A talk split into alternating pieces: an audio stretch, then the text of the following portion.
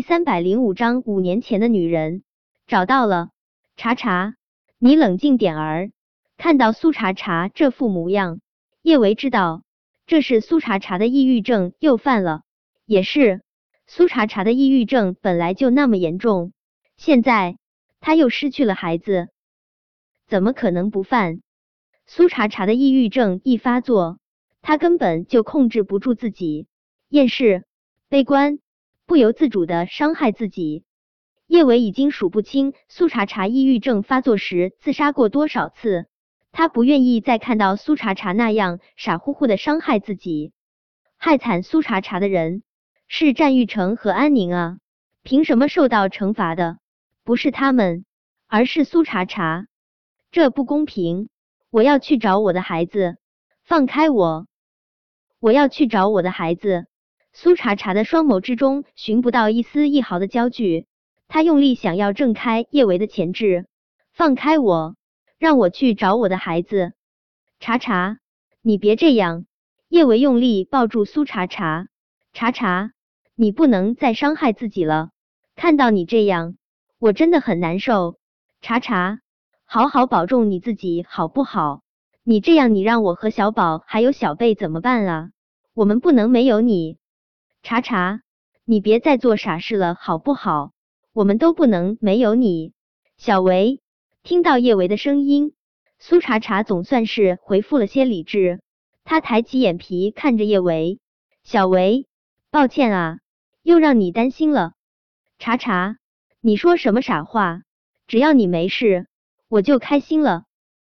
叶维眼眶湿润，他最近几年的生日愿望都是希望苏茶茶再无悲伤，可为什么他的生日愿望就是实现不了呢？战玉成也没有想到苏茶茶的抑郁症竟然这么严重，他局促的搓了搓手，心中担忧而又心疼，却不知道该怎么开口。许久许久之后，战玉成终于找回了自己的声音：“苏茶茶。”抱歉，我不知道你没有打掉孩。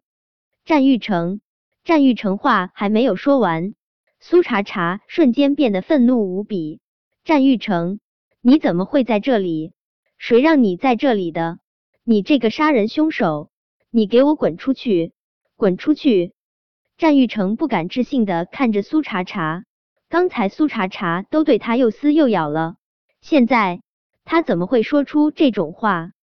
仿佛他根本就忘记了他们刚才之间发生过的一切。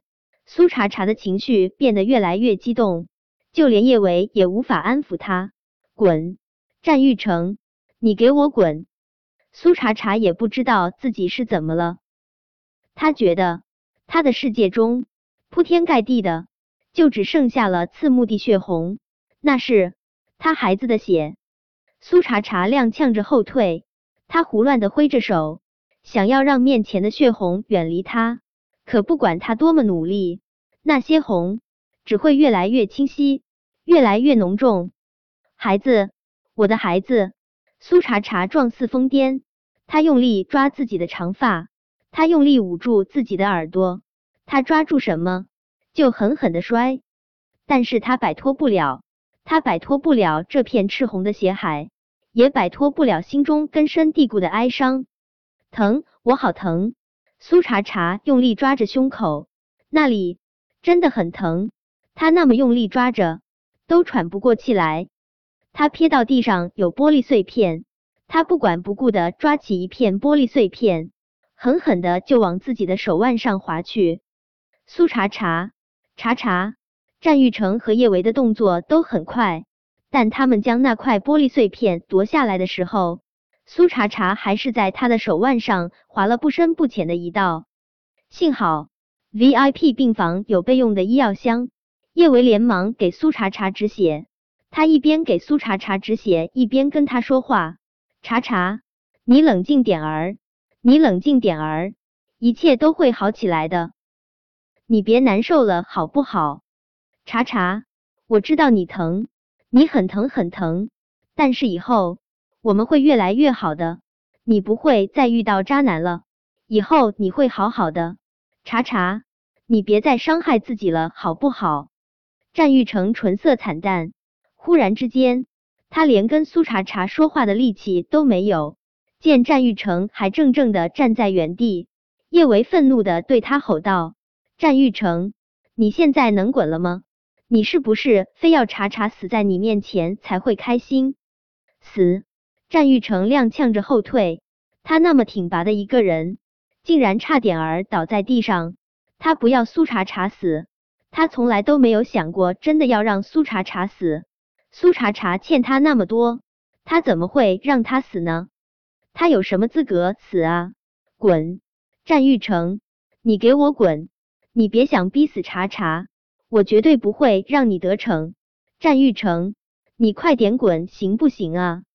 要是以前别人这么对他大吼大叫，还敢让他滚，战玉成一定会将他大卸八块。但是今天，战玉成竟然听了叶维的话，乖乖的滚了，因为他害怕。他继续待在这里，苏茶茶还是会控制不住的伤害自己。苏茶茶怎么能就这样死掉呢？他不能死啊！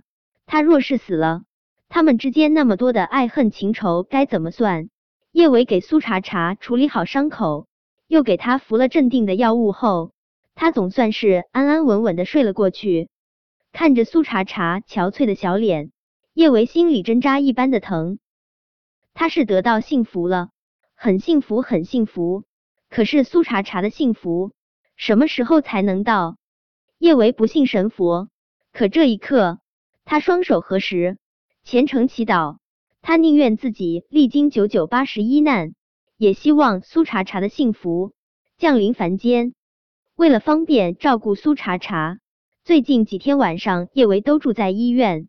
陆廷琛一个人长夜寂寞，又成为了十足十的深闺怨夫。深闺怨夫太无聊，只能接受自家老婆大人的命令，调查这次苏茶茶出事的真相。说是调查苏茶茶出事的真相，其实更是调查安宁到底是怎么陷害的苏茶茶。以陆廷琛的势力，想要查清楚这件小事，还真是轻而易举。他本不喜欢多管闲事，但是为了让叶维开心，他还是打算打击战玉成一下。陆廷琛有些无聊的拨通了战玉成的电话。战七，最近无聊，查了一件事。什么事？战玉成下意识问道。那四个男人是安宁找来的，不是苏茶茶。说完这话，陆廷琛直接挂断了电话。人战玉成暴跳如雷，悔不当初。陆廷琛刚想给他心爱的小姑娘打个电话，包包爱情粥。他的手机铃声就响了起来，看到是汪铎打来的电话，他不由自主蹙眉。这深更半夜的，两个大老爷们有什么电话好讲的？虽是这样想，他还是接起了汪铎的电话。汪铎的声音之中带着难以形容的激动：“老大，五年前的那个女人找到了。”本章播讲完毕。想提前阅读电子书内容的听友，请关注微信公众号“万月斋”，并在公众号回复数字零零幺即可。